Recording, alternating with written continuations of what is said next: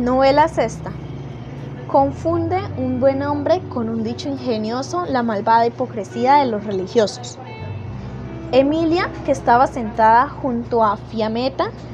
habiendo sido ya alabado por todas el valor y la cortés reprensión hecha por la marquesa al rey de Francia,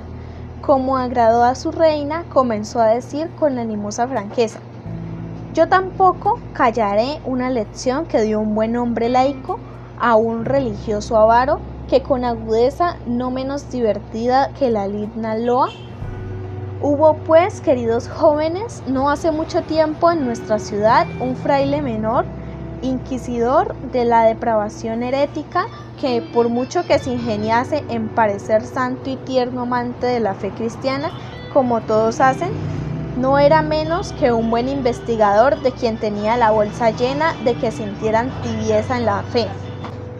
y llevado por su solicitud encontró por acaso un buen hombre, bastante más rico en dineros que en juicio, el cual no ya por falta de fe, sino hablando simplemente, tal vez con el vino o por la alegría de la abundancia calentado, había llegado a decir un día a la compañía con quien estaba que tenía un vino tan bueno que de él bebería Cristo lo que, siéndole contado al inquisidor y entendiendo éste que sus saberes eran grandes y que tenía bien abultada la bolsa,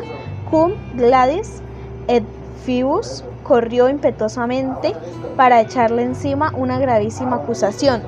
entendiendo no que de ella debiese resultar un alivio a la incredulidad del procesado, sino una afluencia de florines a su mano como sucedió, y haciéndolo llamar le preguntó si era verdad lo que le había dicho contra él. El buen hombre contestó que sí, y le dijo que el modo. A lo que el inquisidor, santísimo y devoto de San Juan Barba de Oro, dijo, de modo que has hecho a Cristo bebedor y aficionado a los buenos vinos, como si fuese sin, sin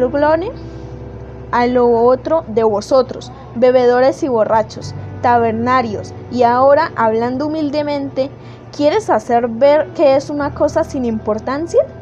No es como te parece, has merecido el fuego por ello, si es que queremos comportarnos contigo como debemos. Y con estas y con otras bastantes palabras, con rostro amenazador, como si aquel hubiese sido un epicureo, epicureo negando la eternidad del alma, le hablaba y en resumen tanto lo asustó que el buen hombre, por algunos intermedios, le hizo con una buena cantidad de grasa de San Juan de Barba de oro ungir las manos, lo que mucho mejora de la enfermedad de la pestilente avaricia de los clérigos y especialmente de los frailes menores que no osan tocar el dinero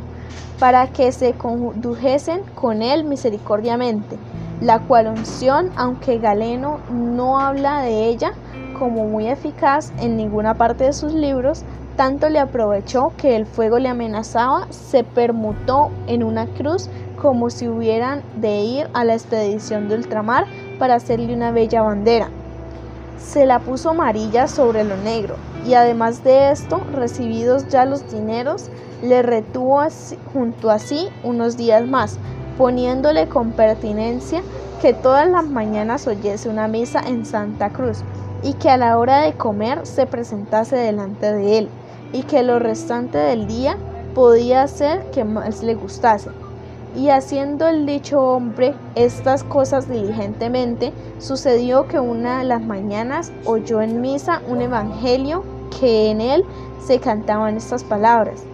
Recibiréis ciento por uno y recibiréis la vida eterna, que estuvo firmemente en la memoria. Y según la obligación impuesta, viniendo a la hora de comer ante el inquisidor, lo encontró almorzando. El inquisidor le preguntó si había oído la misa de aquella mañana, y él prontamente le respondió, Sí, señor mío. A lo que el inquisidor dijo, ¿Has oído en ella alguna cosa de la que dudes o quieras preguntarme? En verdad, repuso el buen hombre,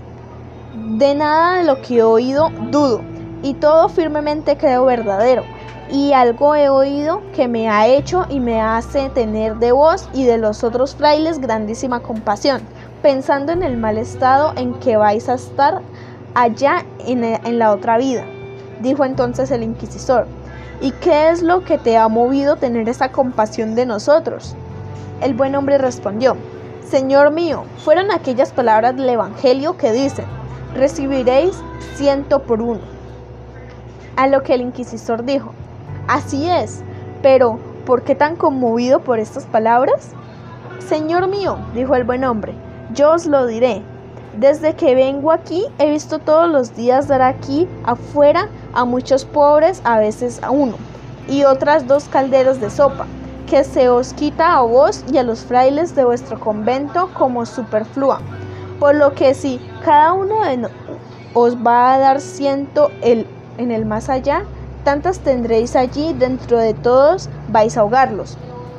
Y como todos los que estaban sentados en la mesa del inquisidor, se echarán a reír. El inquisidor,